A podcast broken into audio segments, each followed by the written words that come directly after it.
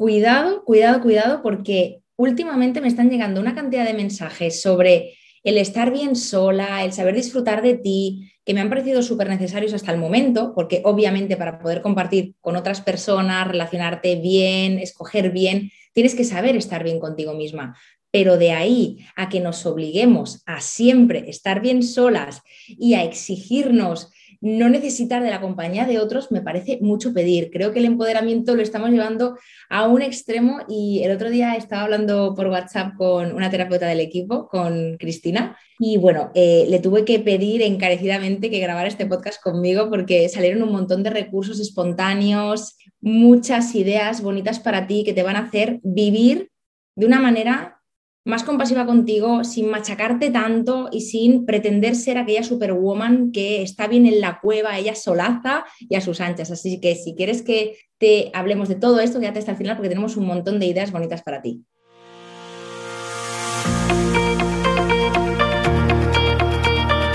Encuentra inspiración para irradiar la autoestima y autenticidad que necesitas para traer las relaciones que mereces. Estás escuchando el podcast del programa Mía, soy Sandra y ayudo a mujeres atrapadas en relaciones que les restan a ganar en seguridad y a empoderarse para sentirse por fin dueñas de su vida. Me encantará compartir contigo lo que a mí más me ha ayudado.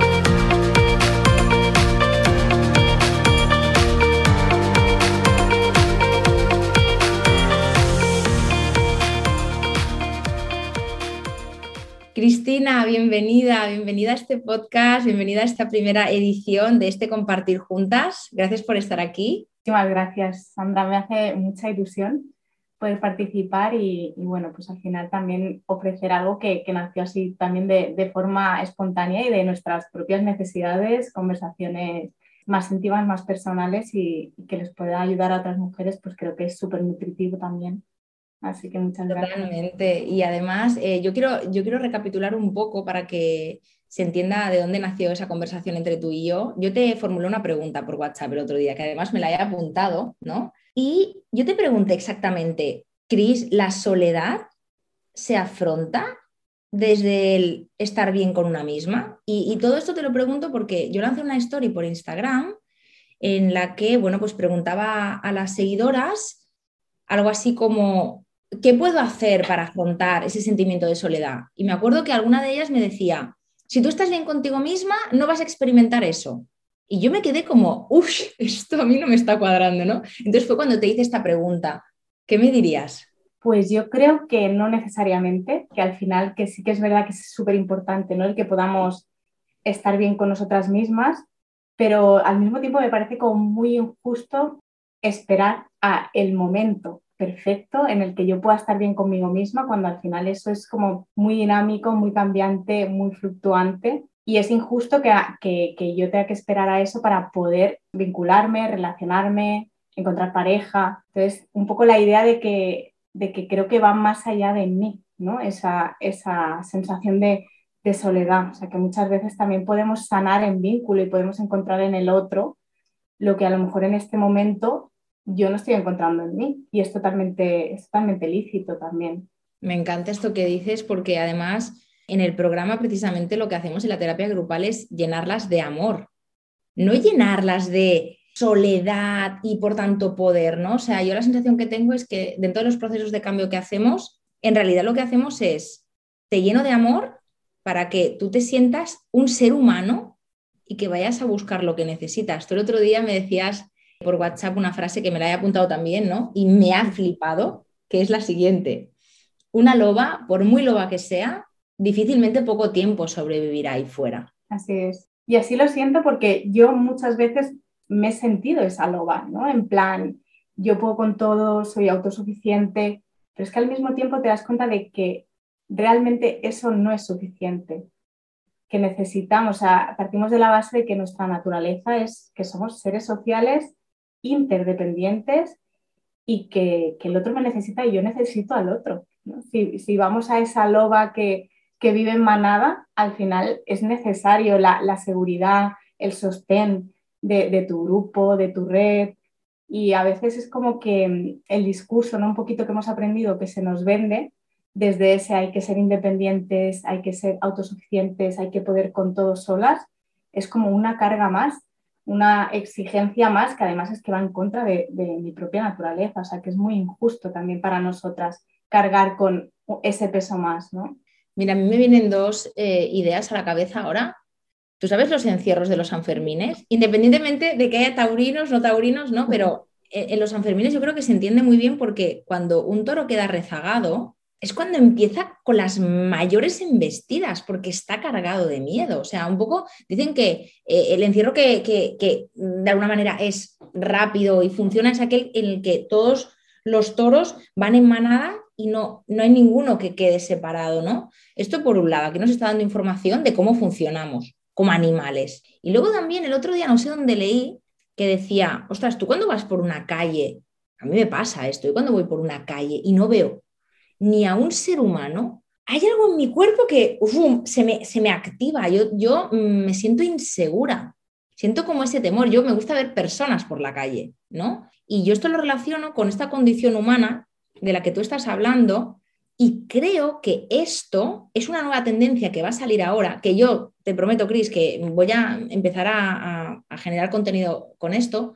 porque tú piensas que cuando mm, empezó el boom de la dependencia emocional, los mentores, los psicólogos o las personas que comentaban todo esto decían que la palabra necesitar, el verbo necesitar ya era como no, Mm. Yo quiero, yo elijo y nos llenábamos la boca de decir, yo ahora quiero una pareja, pero no la necesito, ¿no? Entonces, quiero saber qué piensas de todo esto, ¿no? De, este demonizar la palabra necesitar, porque tú la has usado hace un rato. Y es que yo siento que es así, que es una necesidad biológica, o sea, al final el apego se tiene que dar y ese, apego es una necesidad de, de conectar, de compartir, desde ahí yo me puedo expandir. Es cierto que lo que hablamos, ¿no? que cuanto mayor autoconocimiento, que yo creo que es la herramienta más potente del programa, desde ahí yo puedo saber qué necesito, qué es mejor para mí, desde qué lugar elijo dármelo. Pero partimos de la base de que es verdad que hay una necesidad de vínculo, ya sea en pareja, ya sea a nivel de amistad, necesito esa red social, esa red de sostén para que cuando yo no pueda, porque no tengo que poder con todo ni podemos con todo, pueda pedir esa ayuda y pueda dejarme sostener. Que eso también forma parte de esa necesidad que tenemos como, como seres sociales y como humanas que somos al final. Claro, yo te decía ¿no? antes que ha habido momentos en mi vida en que quizás ha habido pues un domingo en que pues yo me he sentido un poquito aislada o lo que sea y yo al sentir que no estaba disfrutando de mi tiempo conmigo, es como si yo hubiera entendido que, hostia, Sandra, no lo estás haciendo bien. O, ostras, Sandra, te estás descentrando o no estás bien contigo misma.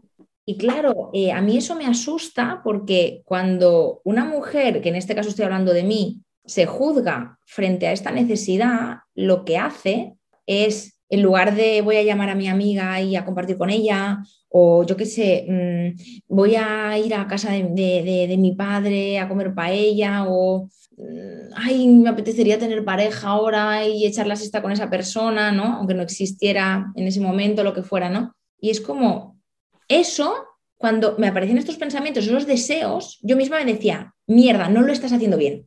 Entonces, yo creo que eh, aquí está un poco el tema. Ahí ya generamos, yo siento que ahí ya se genera como ese rechazo hacia mí misma, hacia mis necesidades, hacia mi escucha. Y ahí generamos esa lucha interna y ese malestar que al final nace de una necesidad natural y que, y que al final es como lo que, digamos que, que entra como en, ¿no? en, en conflicto con el discurso ese que tenemos, que hemos aprendido y que se nos está vendiendo desde fuera. Entonces, si se supone que los profesionales que entienden del tema me están diciendo que yo tengo que aprender a estar sola antes de encontrar pareja, es que algo, hay algo mal en mí que no soy capaz de resolver, cuando al final es lo que decíamos, que igual que nos herimos en vínculo, también podemos sanar y crecer en vínculo. Y está bien. ¿Tú crees que es normal? O sea, pasando de mí. No, no, es muy fuerte. Bueno, esto puede salir, que sepáis, esto puede salir, que sepáis que Dan está haciendo ruiditos antes de grabar el podcast. Estaba diciendo a Chris que pasa de mí todo el día y justo cuando no tiene que hacer ruidos es cuando los hace. Cris, tengo una pregunta, me he arriesgado con la pregunta que te tengo para ti. Eh, mira, la primera sería, si yo, por ejemplo, me quiero a mí misma, no me voy a sentir sola, porque claro, esto se lo pueden preguntar muchas mujeres que nos están escuchando. Vamos a ver, si yo estoy bien conmigo misma, la sensación de soledad ya no va a estar en mí. No, no, no, o sea, no es incompatible, puede estar en ti, puede seguir estando en ti, precisamente por eso, porque la, sensación de soledad va mucho más allá de mí, va de lo que hablamos de, esta conexión, ¿no? De lo que decíamos, que igual que yo puedo sentir el bienestar y, la plenitud de, de, dentro hacia afuera y de fuera hacia adentro, cuando una de esas dos direcciones como que a lo mejor falla o no está tan presente en mi vida, por ejemplo, con el tema de la pandemia, un poquito lo que nos ha pasado es esa, la sensación de, vacío, de, falta de, todo en general. Y ahí nos damos cuenta que, las relaciones también nos nutren, que también nos sanan y también nos, nos ayudan a, potenciar ese bienestar, ya sea emocional, ya sea de, cualquier tipo. Entonces yo puedo estar muy bien conmigo misma estando sola, pero también sentir esa necesidad de querer compartir y de estar hacia afuera. Y es que forma parte de, mi naturaleza. Yo te tengo que decir que a raíz del COVID, y me atrevo a confesarlo aquí, yo sabía que quería formar una familia, pero a raíz del confinamiento, yo realmente conecté con aquella sensación de decir, yo quiero una tribu, pero no de origen, no, la familia de origen que me ha dado la vida a mí, sino yo quiero construir mi propia tribu, ¿no? Más allá de, de Dana, quiero construir mi tribu, ¿no? Y es un mensaje que a mí tengo que reconocerte que me da cierto miedo exponer, ¿no? Porque a veces es como, ostras, a ver si va a ser contradictorio, ¿no? Pero he encontrado como eh, eh, la manera de casarlo, porque yo, por ejemplo, siento que aunque tú estés bien contigo misma, obviamente si tú estás bien contigo misma, vas a conectar menos con esa soledad y te voy a explicar el por qué. Y tú me dices cómo lo ves. Hmm. Yo creo que cuando tú te sientes sola es porque tampoco estás en intimidad genuina contigo. Es decir, no sabes qué sientes, qué nombre tiene, no tienes recursos a lo mejor para ser honesta contigo e ir a buscar lo que necesitas. Igual te dedicas más a tapar. Entonces, claro, en consecuencia, si yo, por ejemplo, no estoy bien conmigo y me dedico a ir al gimnasio solamente a darle de golpes a un saco de boxeo y no me cuestiono si es que mi trabajo no me llena, si es que esa relación de amistad en la que sigo no me aporta, si es que esa relación o esa pseudo relación no me lleva al lugar en el que deseo estar, no soy, no soy honesta, no, no, intimo conmigo. Entonces, eso, ojo, porque obviamente no quiero, no quiero tampoco desmentir, si tú, por ejemplo, estás bien contigo misma, tienes más números de que eso no te ocurra, porque vas a ser más honesta, pero puede ser que por lo que sea tu entorno tenga pues a lo mejor pues esa familia o esas parejas, a lo mejor pues haya un aislamiento por tema COVID y tú a lo mejor digas, otra vez yo ahora me gustaría compartir. Yo lo veo así. Sí, y, es, y de hecho estoy súper de acuerdo y creo que has dicho eh, una palabra clave en cuanto a, honestidad. O sea, yo creo que, la, por ejemplo, el ejemplo este que, que poníamos de la pandemia, lo que ha destapado ha sido esa honestidad con una misma de decir desde qué lugar yo estoy conectando con esa soledad. Si conecto con la soledad desde, desde ese lugar más genuino, seguro que encuentro la manera de, acompañarme y de sostenerme y transitar esos momentos de soledad que, al final muchas veces también son igual de nutritivos. O sea, yo puedo vivir la soledad desde, desde un lugar muy placentero si lo hago conectada a esa genuidad. Pero si, si lo hago, ¿no? Como decías tú, intentando tapar otras emociones, otro vacío, otras necesidades, seguramente no, sea esa, esa única soledad, sino que estoy necesitando otras más cosas. Y además también puedes hacerlo desde el lo tapo, también puedes hacerlo desde el, ah, es que me han dicho que mujer empoderada equivale a estar bien sola. Entonces, yo en lugar de atender lo que estoy sintiendo, pues me invento que sí, que tengo que estar bien sola. Yo he tenido mensajes, he recibido mensajes, y esto seguro que hay alguien que se siente identificada, de personas que han dicho, no, no, no, tengo que poder sola y han aguantado. Han aguantado ahí como jabatas, pues como si fuera una prueba de fuego. Y yo siempre digo, oye, mm, sufrir por sufrir es tontería, ¿eh? ¿Qué necesidad hay? ¿Y sabes quién me ayuda a mí con esto? Imagínate para que tú veas, Cris, que a veces, cuanto más sabes de psicología, a veces es hasta peor. De repente yo hace unos años yo sostenía un poco lo de tienes que saber estar solo y yo le decía a mi hermano también, porque es un poco el discurso que yo me daba a mí misma. Y me decía, es que yo prefiero estar acompañado. Y si puedo y tengo a personas con las que estoy a gusto, ¿para qué me tengo que quedar yo ahí sufriendo? Entonces yo me acuerdo que me parecía como muy poco psicológico, pero es que tenía razón. Es desde la pura intuición del ser humano, es que el saber a veces nos mata. Eso es. El saber es mente al final. y hay, hay, hay poco de, de, intuición, hay poco de conexión, poco, poco emocional, ¿no? Y hay una parte ahí de, de, que, de que yo siento de que a veces nos falta como ponernoslo fácil, ¿no? De decir, pues si al final estoy necesitando esto, un poco lo que tú decías, ¿no? El como, eh, yo hay una palabra que últimamente como me repito mucho como mantra, ¿no? Que es esa rendición, pero bien entendida, desde abandono la lucha, me rindo a, la vida, a la experiencia, a lo que esté sintiendo en este momento, a lo que sea que está ahora en mí e intento pues acompañarme de la forma más amable y amorosa posible. Pero porque eso realmente es lo que estoy necesitando, porque es lo que me dicen mis entrañas, no mi cabeza, ¿no? ¿Qué sería para ti rendirte? Porque yo sé, yo sé de personas que es como, no, rendirse nunca, rendirse es de cobardes. Exacto. ¿Qué es para ti rendirse? Pues yo creo que al final es como, mm, yo creo que al mismo tiempo, eh, para mí es lo más valiente, porque mm, tengo la sensación de que en esta sociedad estamos constantemente luchando, como que vamos corriendo sin, ¿no? sin rumbo, sin dirección, nunca es suficiente, siempre quiero más, y vamos llenando pues como un poquito esos vacíos. Entonces, la rendición para mí sería, pues eso, ¿no? El cómo sería para ti quedarte un ratito en ese vacío y a ver qué, información tiene para ti ese vacío, qué te está queriendo decir, porque ahí es donde a lo mejor encontramos las respuestas que estamos buscando fuera de ese vacío, ¿no? Y que realmente necesitamos. Total, y de hecho ahora me surge una frase que tú comentaste, ¿no? Que me decías, la soledad nos da información sobre lo que siento, sobre lo que necesito, qué necesito hacer, o sea, los ajustes que necesito hacer, ¿no? Totalmente, yo, yo creo que, que al final es precisamente eso, lo, que hablamos, ¿no? Desde qué lugar estoy conectando con esa soledad y qué reajustes puedo hacer desde mí para, para ofrecerme lo que estoy necesitando en ese momento. ¿Qué me viene a decir esa soledad o esas sensaciones más o menos desagradables que estoy, que estoy sintiendo para ver de qué manera me puedo reajustar a eso? Cris, hay una pregunta que, que, la tengo ahí metida, como un taladro, ¿no? Porque, bueno, pues tú ya sabes que se ha demonizado el hecho de decir, yo quiero pareja. Y más que hablar de pareja, quiero hablar de, quiero encontrar el amor, porque pareja es como a cualquier precio, ¿no? Es no, o sea, quiero encontrar el amor y, y, en formato pareja, ¿no? Que hemos dicho que eh, el amor se puede sentir de muchas maneras y, y tener una red chula, obviamente te hace necesitar menos la pareja, porque si tú ya estás nutrida de alguna manera. También quiero decir algo, para ti, ¿el amor de amigos es el mismo que el amor de pareja? es distinto.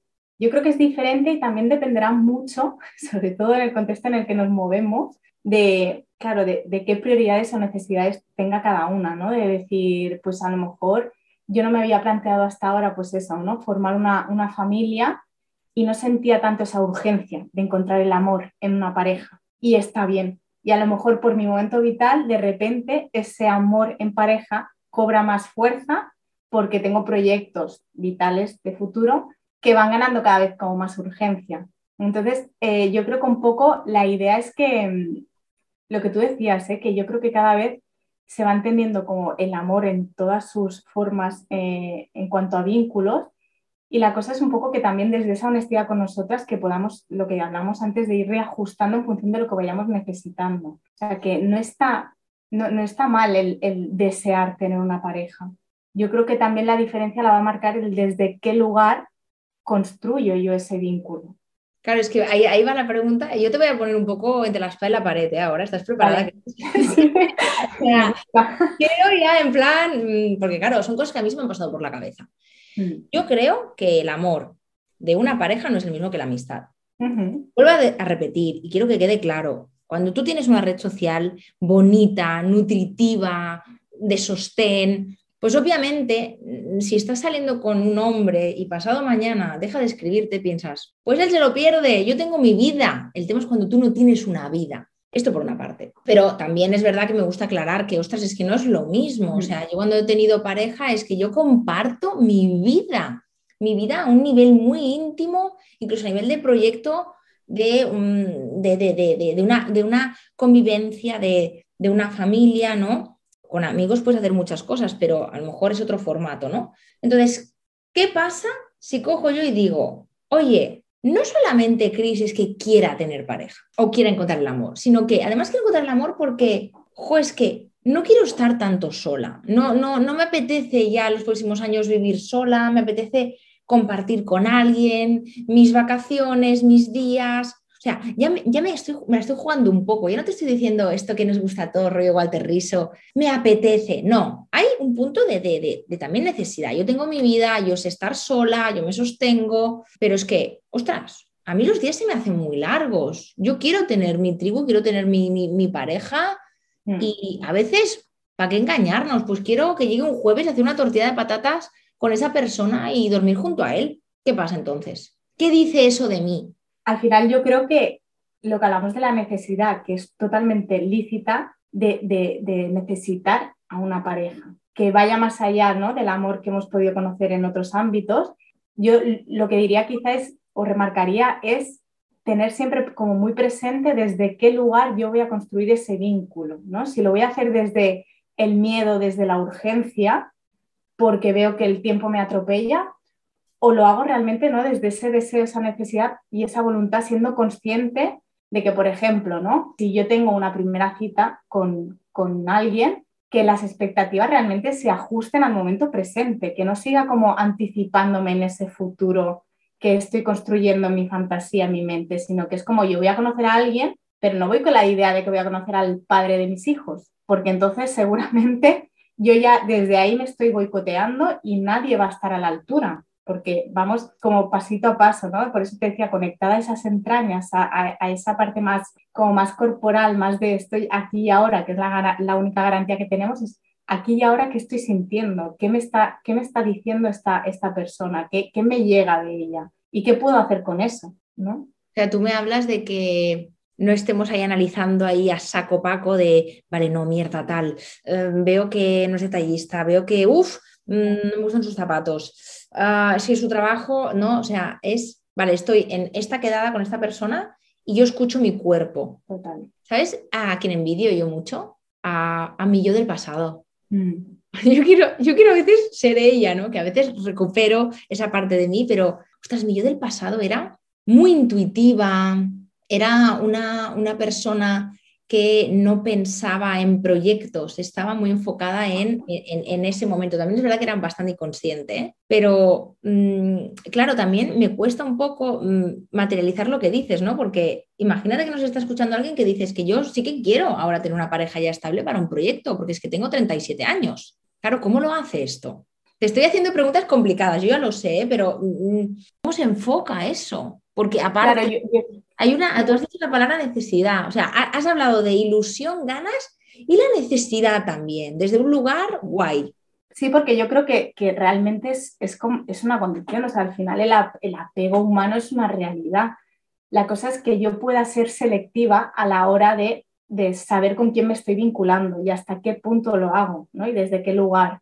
Porque al final las relaciones también se construyen, ¿no? Un poco, o sea, que hay esa parte más analítica que obviamente no podemos obviar, ni rechazar, ni apartar, pero la cosa es que yo en cada momento, desde esa conexión con, una misma, que, pueda ver, ¿no? Si, me estoy moviendo desde ese, desde ese control, desde esa mente, desde ese análisis, o si estoy trabajando en equipo, ¿no? Un poco cuerpo y mente, en plan, vale, o sea, esto me cuadra y además es que está alineado con lo que estoy sintiendo y con lo que me está llegando en este momento de la otra persona.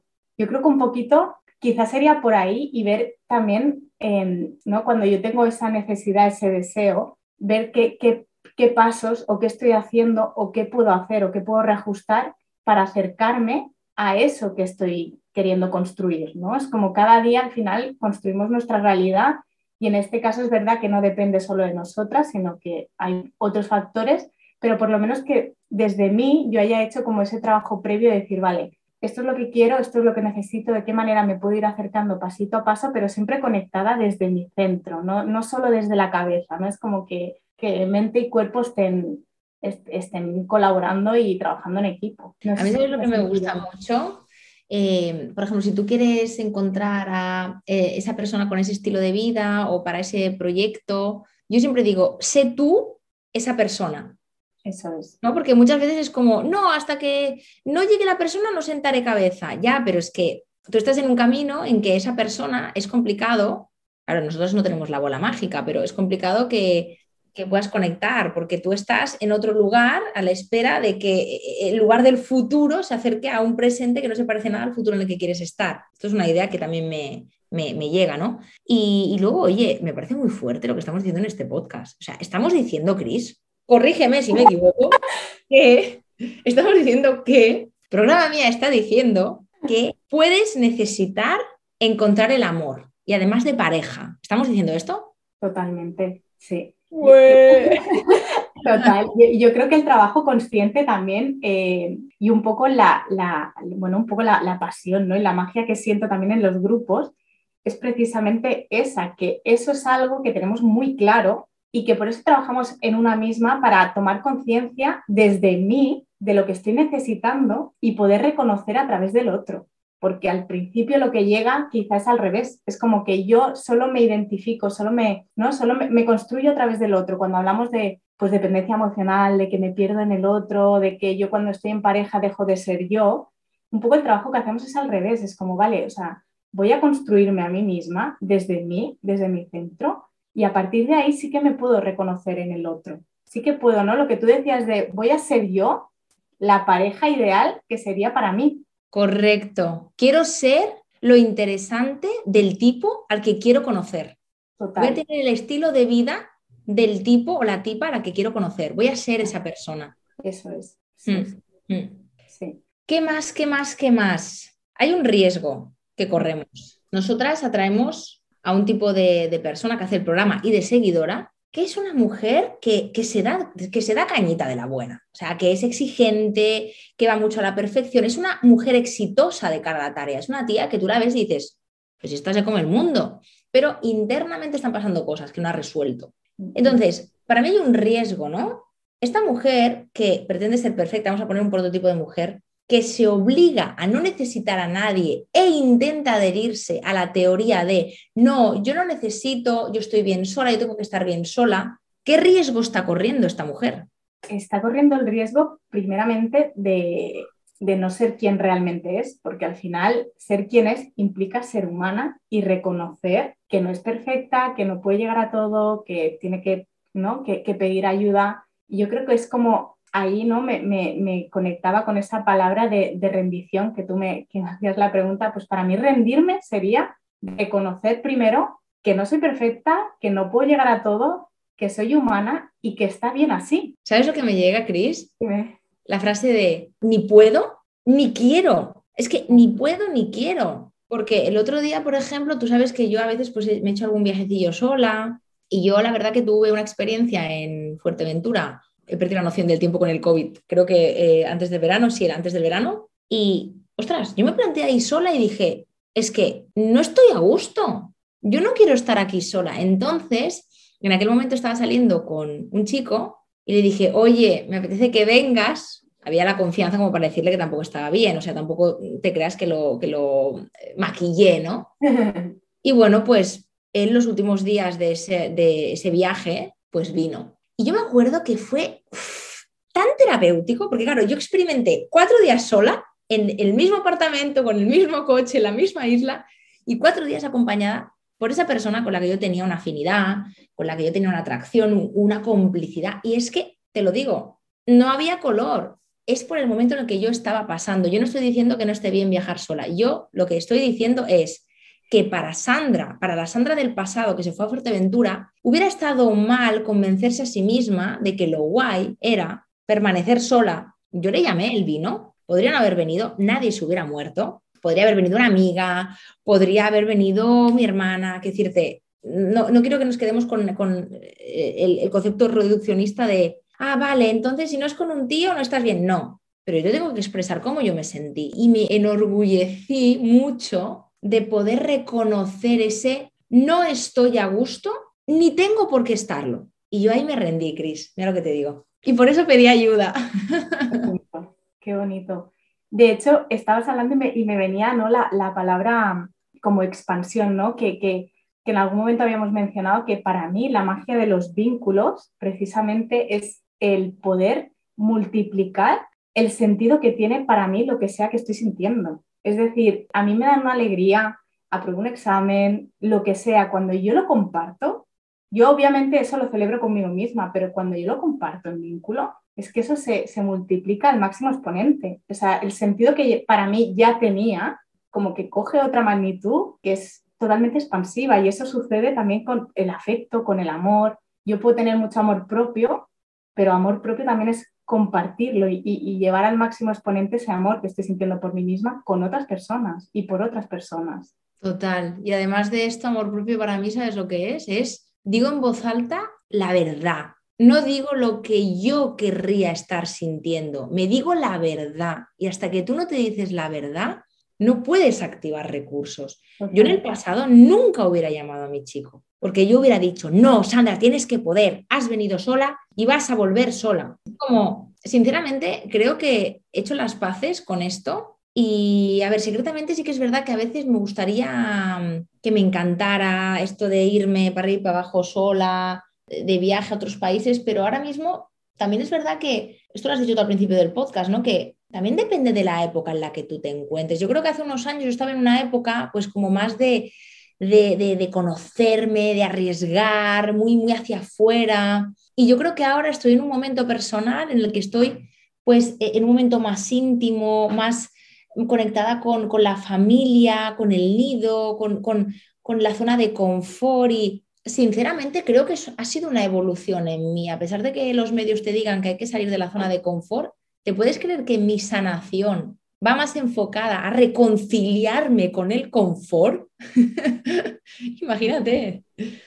Yo creo que tiene mucho que ver con esto que hablábamos antes de como esa lucha. O sea, que tú decías, ahí me rendí. O sea, yo ahí, ahí yo siento que tú te rendiste a esa verdad que tenías en aquel momento disponible para ti, que te acompañaba en aquel momento. En lugar de dejar, ¿no? de, de continuar con esa lucha que, a la que estamos acostumbradas por eso, ¿no? porque nos han dicho que hay que luchar, que hay que esforzarse, salir de la zona de confort, exponerse.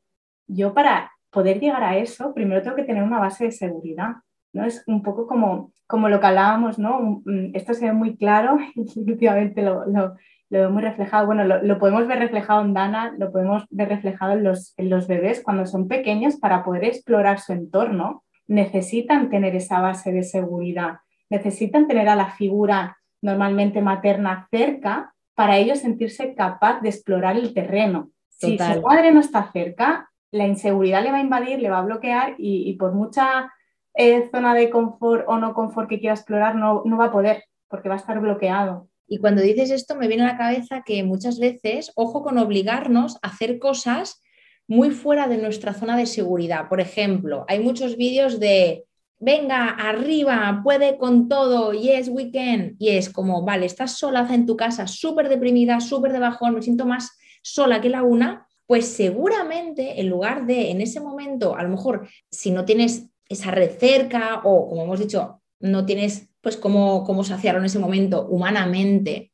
con otras personas. Yo soy partidaria, por lo menos a mí lo que me funciona es, Sandra, cuídate, y entonces a mí me sirve más como ir a ese parque a lo mejor que ya conozco un poquito que me hace ilusión o mm, pues me voy a hacer una recetita de cocina nueva en casa con una música que me guste, con velas. Es como mucho recogimiento porque estoy muy vulnerable entonces, desde, desde mi yo vulnerable, exponerme a algo que no haya hecho hasta ahora es como, wow, es que es como cuando tienes la, piel en carne viva. Entonces, yo creo que el, explorar, el, vale, me voy de viaje sola o voy a atreverme a ir a comer a ese sitio sola, si a lo mejor es una cosa que para ti te da un poquito de cosa, hazlo ese día en que te sientas fuerte, por así decir, o bien, ¿no? Yo creo que la soledad, el sentimiento de soledad invita a darte mucho amor, mucho, mucho bálsamo, mucho abrazo contigo misma, mucho recogimiento, ¿no? Te está invitando a que intimes, a que, a que, no, a que no te des el empujón y te digas, venga, espabila. Total, sí, sí. De hecho, resonaba mucho también con, conmigo esto que compartías del momento vital en el, que, en el que estoy, que para mí es totalmente irreconocible o raro o poco familiar, poco común, de, estar hacia adentro, de ese recogimiento. Es como que siento ¿no? que he estado durante mucho tiempo hacia afuera, ¿no? con ese cuidado externo, con esa mirada hacia afuera, y que ahora precisamente lo que necesito es, estar conmigo, es ese entrar en contacto con esa soledad más placentera para seguir como reconstruyéndome, ¿no? Para seguir como eh, cultivando pues eh, ese, ese, autocuidado y, también reconocerme desde ahí, desde esa soledad que, que, al mismo tiempo pues lo que hablamos no es incompatible con necesitar vínculos, amor externo, compartir, sociabilizar. No, no, está, no, está, digamos, no está reñida una cosa con la otra.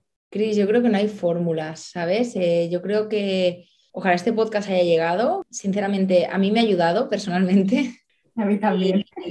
creo que no hay fórmulas, no hay gurús, no hay métodos. Precisamente nuestro método es que hay una estructura, pero no hay un método. Nosotros no te vamos a decir nunca, haz esto para no sentirte sola. No, te vamos a ayudar a conectar contigo, quererte, para que tú sepas saber en cada momento lo que vas a ir necesitando.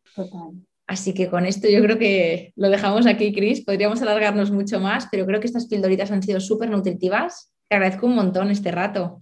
Yo también, ha sido muy, muy terapéutico, es eso. Eh, seguiré hablando aquí otra hora más porque realmente es un tema que es súper, súper interesante y además es lo que decías o lo que hablábamos, ¿no? que depende del momento vital en el que estemos, es que vamos a necesitar una cosa u otra y, y lo que nos ha servido en un momento mañana no nos va a servir y, y, mañana, pasado mañana, pues a lo mejor me vuelve a servir, porque al final es la magia de la vida, ¿no? Que al final la estabilidad es totalmente incompatible con la vida, o sea, y esto es algo que, que tampoco nos han enseñado.